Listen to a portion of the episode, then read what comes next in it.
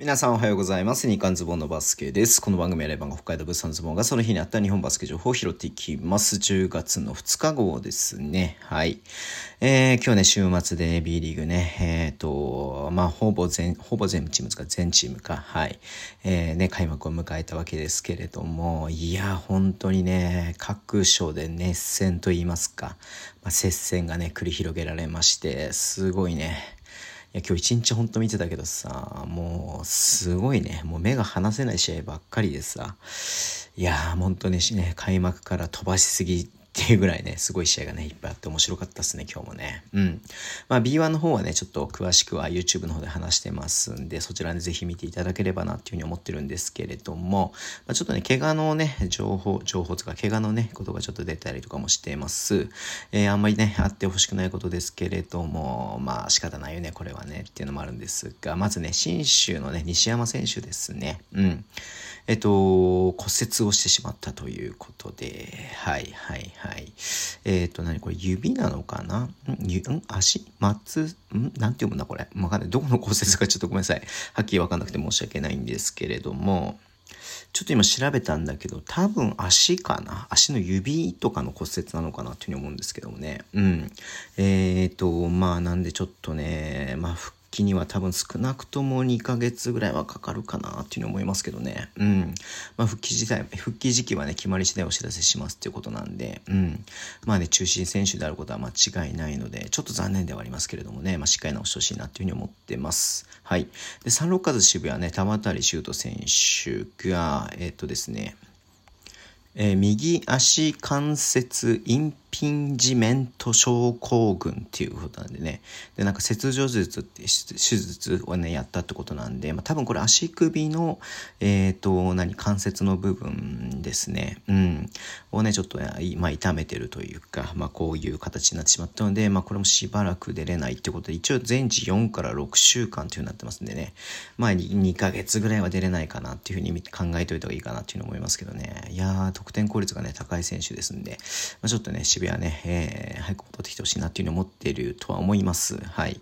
で、えっ、ー、と、どんどんあってね、なんかね、すごいなんか心痛むんですけども、ジョン・ムーにね、千葉ジェッツがね、えー、左膝、えー、内側、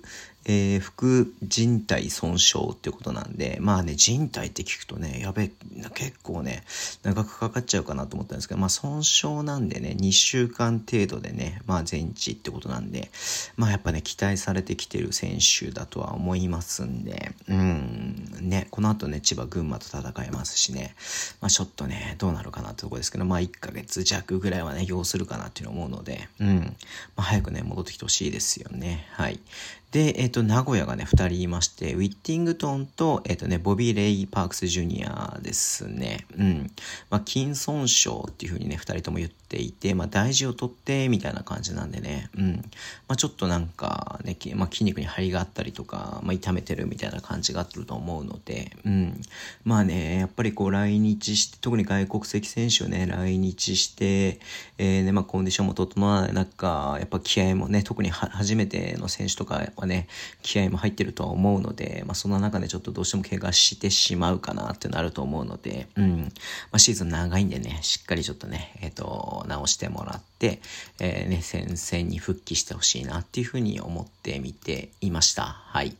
で、あとですね、バンビーはね、ちょっとその YouTube で話した関係もあるので、ベイツの方ね、ちょっと触れておきたいと思うんですけれども、えー、ライジングゼファー福岡と青森ワッツの試合ですね、昨日もやってましたけれども、今日もやっていて、73対71、え、2点差で、え、福岡が勝ったと。で、FE 名古屋と、え、アルファーズの試合は81対76で FE 名古屋が勝ちました。5点差ね。うん。で、佐賀と、え、奈良の試合は83対69で佐賀が勝ちました。うん。で、仙台と福島の試合ね、これ、僕ちょっと仙台ね、注目してたんですけれども、福島が72対63で勝ったということですね。で、西宮と、え、熊本の試合、これもね、西地区ね、まあ上位チームかなっていうふうにね、まあ予想される下馬評がね、あるチームですけども、え、熊本が70点、70対70対66で勝ったという感じでした。で、山形とね、愛媛の試合、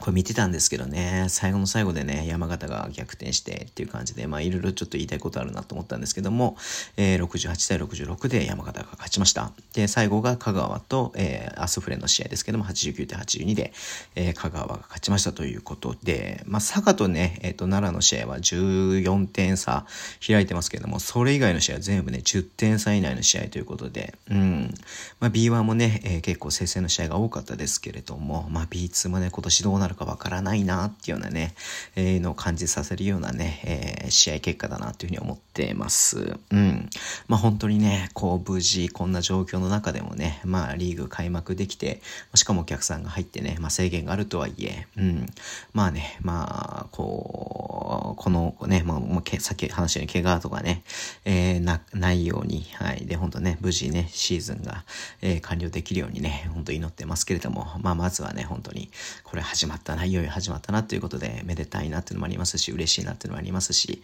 またね、楽しんでいきたいなっていうふうに思ってます。明日もね、まあゲーム2がある、えー、試合、カードがありますんで、まあ明日もね、YouTube もやっていきますし、まあもちろんね、このね、ズボンの、えー、日韓ズボンのバスケも変わらずやっていこうと思ってますので、よろしくお願いします。ね、もうほんといよいよ今シーズンもよろしくお願いしますっていう感じでね、はい、えー、っとね、終わりにしたいと思います。えー、YouTube ね、よくや、いや、よく YouTube ね、毎日やってますんで、ぜひね、えー、チャンネル登録していただけると嬉しいです。結結構ね、なんか、やっぱりこのシーズンに合わせて、まあちょっとね、盛り上がりもあるんで、うん、ここのところこのね、3日ぐらいでチャンネル登録者さんがね、えー、150人が増えたりとかして、本当にありがたいなと思ってます。はい。えー、Twitter もやってますんで、よろしくお願いします。ラジオトークのアプリで聞いてる方は、ハートボタンを押してください。では、今日もお付き合いいただき、ありがとうございます。それでは、いってらっしゃい。